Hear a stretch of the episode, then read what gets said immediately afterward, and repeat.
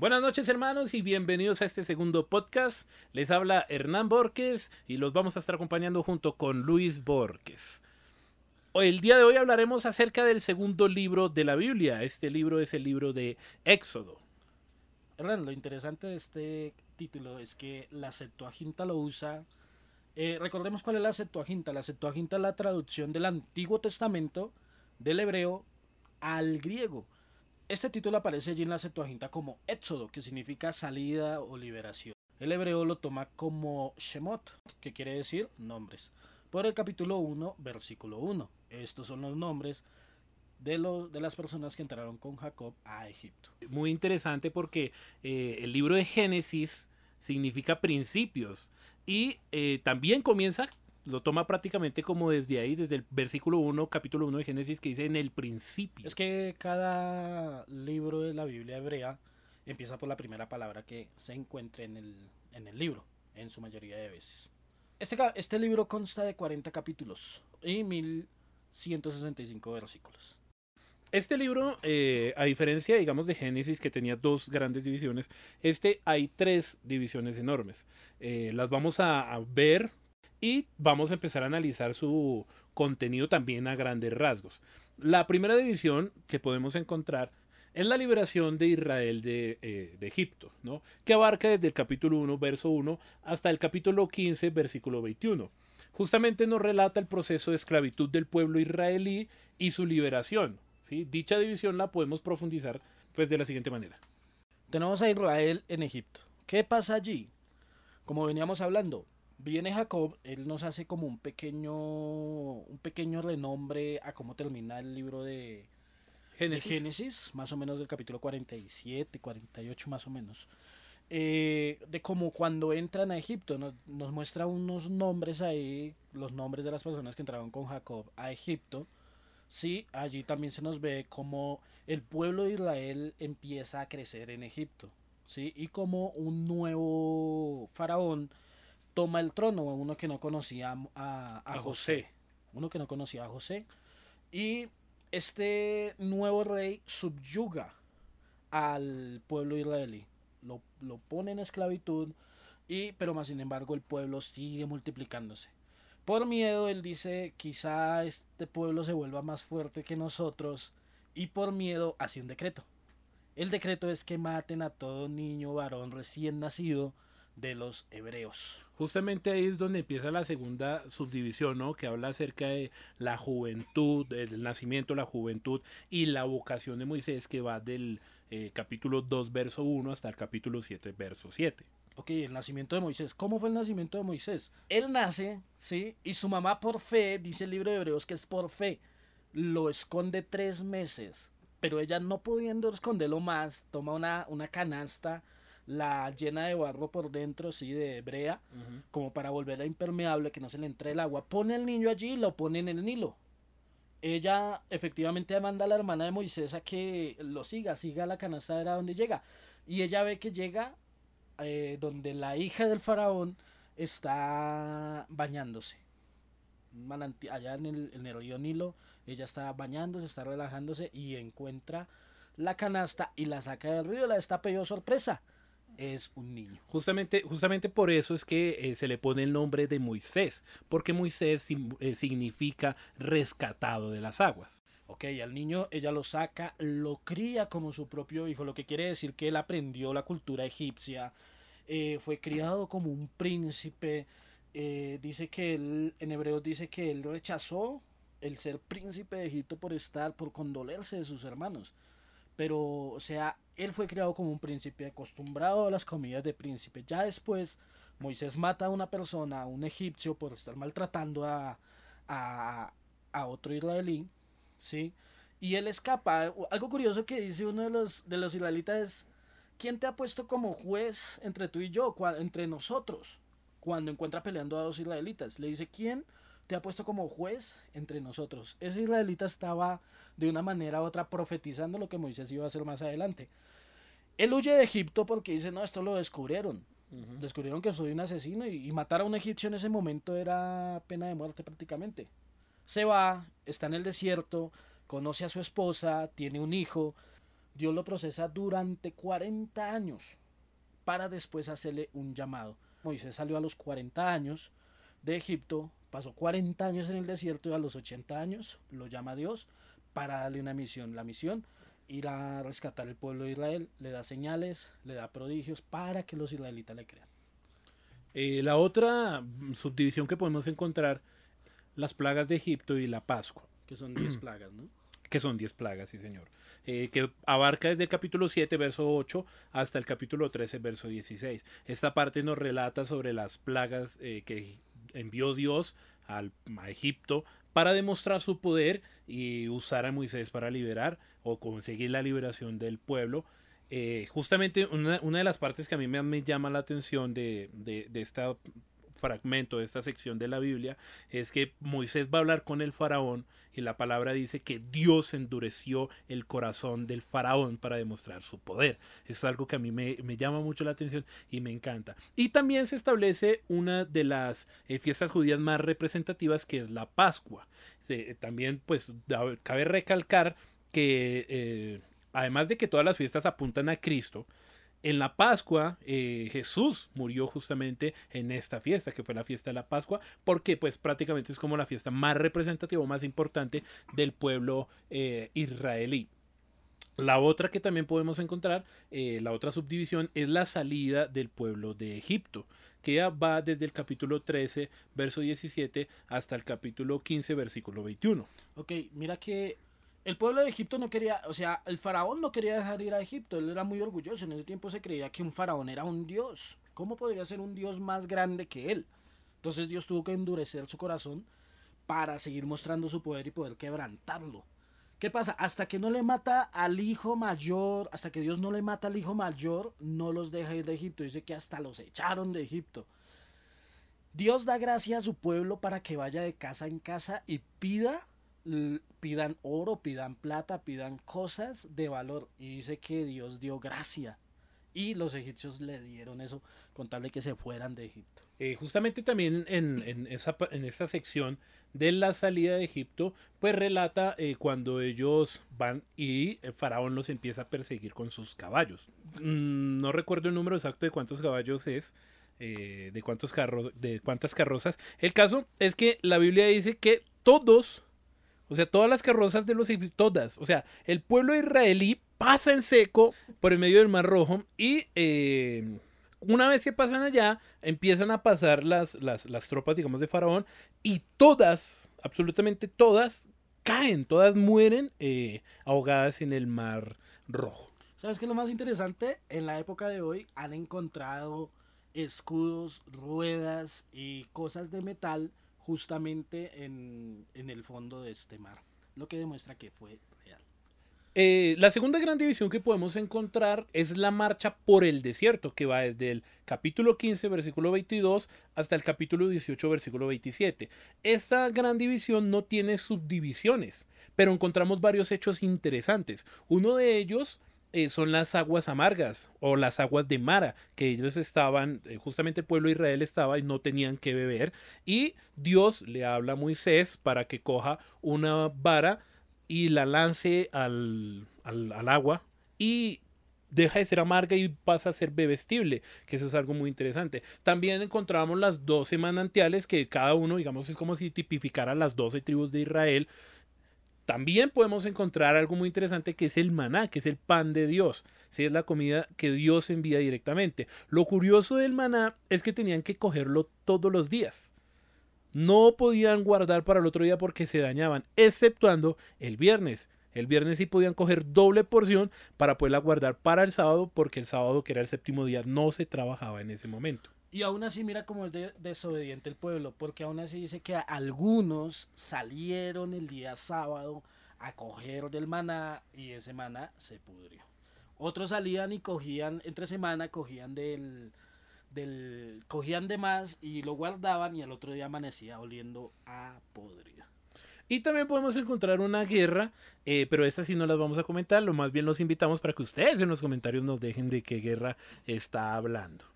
La tercera gran división que encontramos en este libro y que sí tiene subdivisiones es la alianza en el Sinaí, que va desde el capítulo 19, versículo 1, hasta el capítulo 40, versículo 38. Nos habla sobre el tiempo que estuvo en el pueblo en el desierto y vamos a profundizar un poco en esta división de la siguiente manera.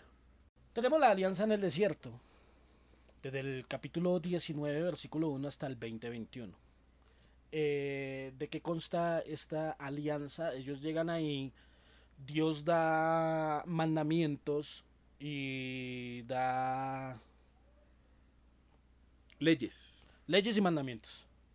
Ok, allí encontramos también el decálogo. ¿Qué es el decálogo? El decálogo son los 10 mandamientos. Los invitamos que lo lean, están en Éxodo 20. ¿sí? Del, del 1 en adelante están los mandamientos. Y encontramos el decálogo y la alianza. Ese también está en el capítulo 20, versículo 22 al 23, 33. Que estas ya son, leyes un poco más eh, a grandes rasgos, más específicas, más eh, de generales.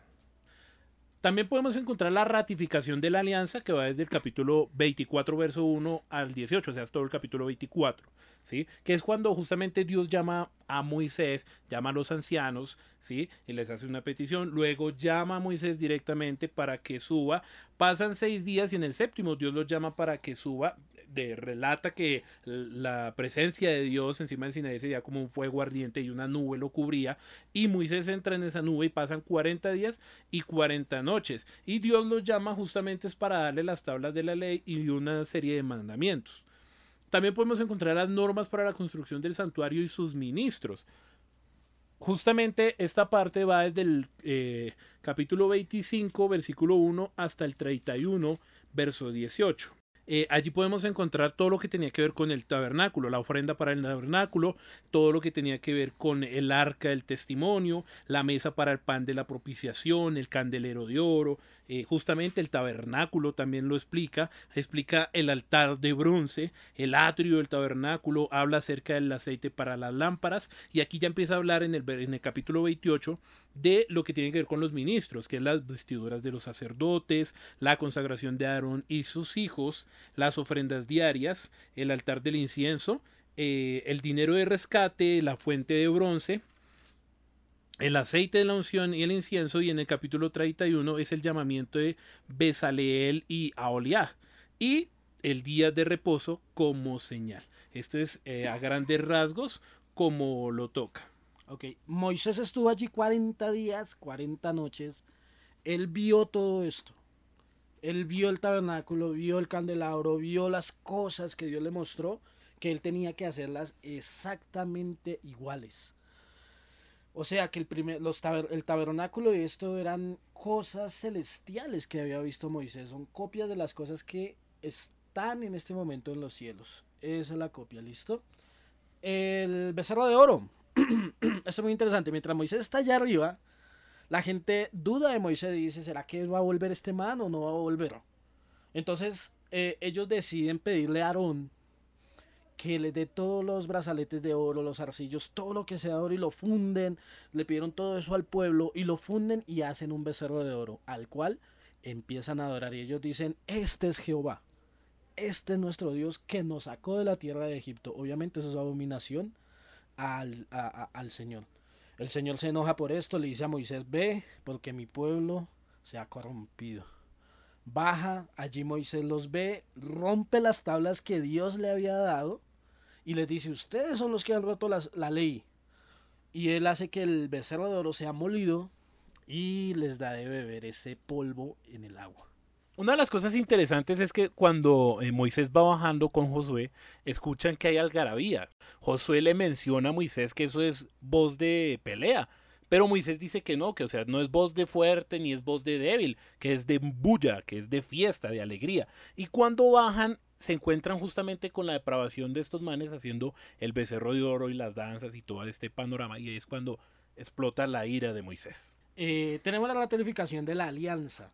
Una vez que pasa esto, el pueblo ha pecado, inclusive allí dice que cada uno, Dios manda que su, los, los hermanos maten a los otros hermanos que fueron abominables, porque Moisés les dijo, ¿quién con Dios y quién con, con el becerro de oro? Y el que se iba con el becerro de oro prácticamente tenía que morir a manos de los, de los de los otros, a manos de los otros israelitas.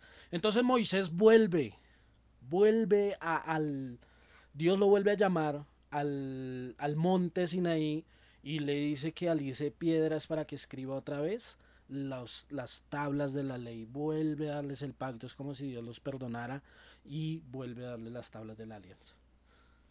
Bien, desde el capítulo 35, versículo 1 en adelante, hasta el capítulo 40, versículo 38, se habla acerca de la construcción del santuario. Eh, eh, habla acerca de todo lo que tenía que ver con esta construcción, ¿sí? el atrio del tabernáculo, los metales usados en el santuario, eh, la hechura de las vestiduras para los sacerdotes, habla acerca de la parte donde Moisés erige el tabernáculo, ¿no? Y la nube sobre el tabernáculo, que eso es una de las eh, partes interesantes. ¿sí? El versículo 34 del capítulo 40 dice, entonces una nube cubrió el tabernáculo de reunión y la gloria de Jehová llenó el tabernáculo. Lo interesante es que estaba en medio del pueblo. Donde, o sea, o sea no estaba en medio del pueblo, estaba parte del pueblo, obviamente. Pero lo que quiere decir es que Dios moraba con ellos. Dios moraba con su pueblo. Lo que tipifica es Dios con su pueblo. Y los guiaba así, de esa manera. Cuando la nube paraba, ellos paraban. Cuando la nube andaba, ellos andaban. Y de noche había era una columna de fuego que los calentaba y les daba luz en la noche. Bien, no podemos dejar de lado, obviamente, porque desde principio a fin se nos habla de Cristo, ¿no? Entonces, eh, también en el libro de Éxodo, así como en el libro de Génesis y en todos los libros, podemos encontrar una serie de tipificaciones de Cristo. Ok, vaya tomando apuntes. Éxodo capítulo 3, versos del 2 al 6, que es la zarza ardiente. En el capítulo 3, verso 14, Moisés le pregunta, ¿cómo te llamas? Y entonces ahí le responde, yo soy el que soy. Y es una tipificación porque también utiliza Cristo cuando le preguntan quién es Él. Cristo dice, yo soy la luz del mundo, yo soy el camino, yo soy la verdad, yo soy la vida. Él usa este nombre a través de los evangelios. Éxodo capítulo 12, verso 1 al 51. Cristo nuestra Pascua es sacrificado por nosotros. En la Pascua se sacrificaba un cordero para el perdón de pecados del pueblo. Eso se hacía cada año en la Pascua. La Pascua significa pasar por alto. En el capítulo 13, versos 21 al 22, encontramos la columna de fuego. La columna de fuego justamente es porque Jesús es la luz que nos guía a nosotros en medio de la oscuridad. Y la columna del fuego solamente estaba en las noches con el pueblo. Verso 14 al 31, el ángel del Señor aparece allí. El ángel del Señor es el mismo ángel que aparece en la zarza ardiendo. Esa es otra tipificación de Cristo. En el capítulo 15, versos 22 al 27, es el relato de las aguas amargas, que ya lo mencionábamos anteriormente, que es el agua dulce de la vida. ¿Sí? ¿Por qué? Porque Jesús es el agua de vida. En ese momento no podían comer esa agua porque pues era amarga y posiblemente pues iban a morir. Es más, necesitaban agua dulce para poder sobrevivir. Y Dios la transforma por medio de la, de, de la rama y es una tipificación de Cristo, porque sin Cristo, sin el agua de vida que viene siendo Cristo, no podemos vivir. Mm, efectivamente, un hombre no puede vivir, una persona no puede vivir más de siete días sin agua. Es agua, el agua la necesitamos. Versículo, eh, capítulo 16, verso del, del verso 4 al 21 encontramos el maná, pan del cielo. Jesús les dijo a los, a, a los de su época, Jan Juan, yo soy el pan que descendió del cielo. Vuestros padres comieron el maná y murieron pero yo soy el pan, el pan de vida, el pan que da vida. Este pan nutre y nos nutre para vida eterna. Justamente en el capítulo de el capítulo 17, verso del 1 al 7, nos relata la historia acerca de la roca, de cuando Moisés golpea la roca y de la cual sale agua.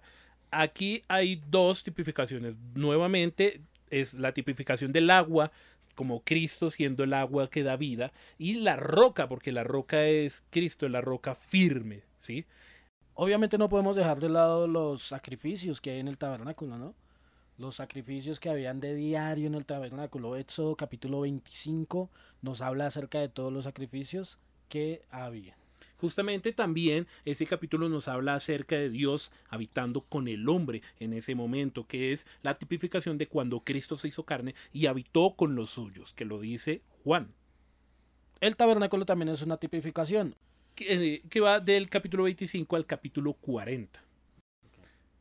También en el capítulo 25 ese capítulo tiene muchas tipificaciones de Cristo. En el capítulo 25, verso del 17 al 22, está el trono de la gracia de Dios, ¿sí? Que es el propiciatorio. Esta es una gran tipificación de eh, Cristo, porque Cristo viene siendo la gracia de Dios, es el que nos da la gracia inmerecida, que es el regalo inmerecido. Y aquí ese es el trono del el regalo inmerecido de parte de Dios. El trono de la propiciación, que es el, el arca, el, acuérdate que en la tapa del arca se regaba la, la, sangre de, los, de las víctimas. Eh, Éxodo capítulo 26, versículo 31 al 35. El velo en el tabernáculo. En el capítulo 27, versículo de 1 al 8, podemos encontrar el altar de bronce. Tipifica eh, justamente el sacrificio y, y, toda la sangre que se derramaba y se vertía justamente allí, así como Cristo pues vertió su sangre. Obviamente este, este capítulo, este, perdón, este libro nos muestra un protagonista de principio a fin, ¿sí? Obviamente es Dios, pero más es a Moisés, o sea, no más, sino obviamente es Dios, pero en un segundo plano a Moisés. Eh, porque Moisés actuó como profeta de Dios, fue aquel que eh, vino y trajo el mensaje de Dios, actúa como libertador del pueblo, ¿sí? O sea, eh, y actúa también como, como rey, porque fue el que juzgó a Israel durante este, durante este tiempo. Eh, Moisés usó señales, Dios le dio señales para que eh, el pueblo le creyera que él iba, estaba siendo enviado por Dios para libertar el pueblo. Moisés tipifica a Cristo. Cristo como rey, Cristo como sacerdote, como sumo sacerdote y Cristo como profeta. Cristo también hizo señales, Moisés también se le dio señales. Entonces Moisés, su vida es una tipificación de Cristo. No podemos dejar a un lado las promesas. Esta vez vamos a resaltar tres promesas que pues creemos que son muy importantes y muy necesarias. En el capítulo 12, verso 23, eh, nos habla acerca de la promesa de la Pascua. ¿Cuál es esa promesa que se nos menciona?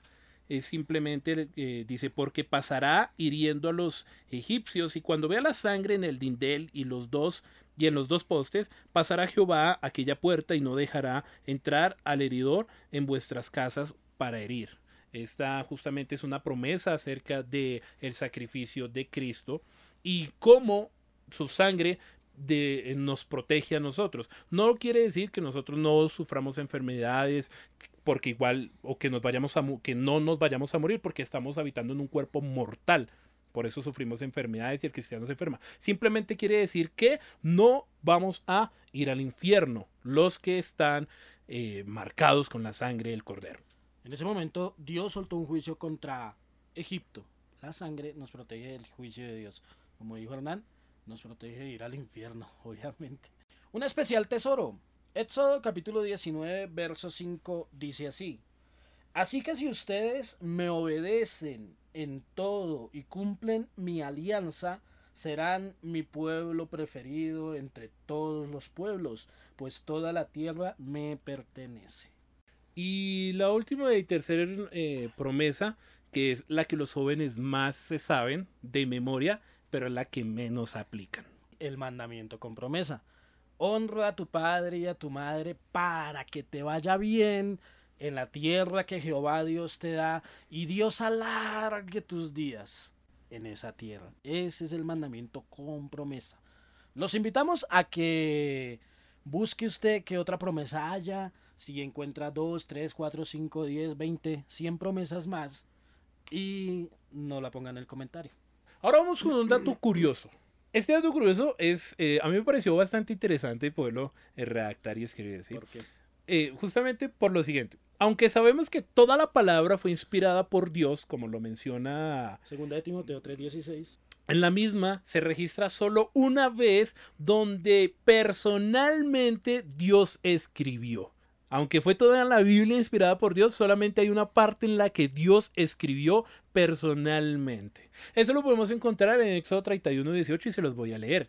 Y cuando terminó de hablar con Moisés sobre el monte Sinaí, le dio las dos tablas del testimonio, tablas de piedra, hasta ahí todo va bien, pero como termina el versículo me encanta, escritas por el dedo de Dios. Maravilloso. Excelente.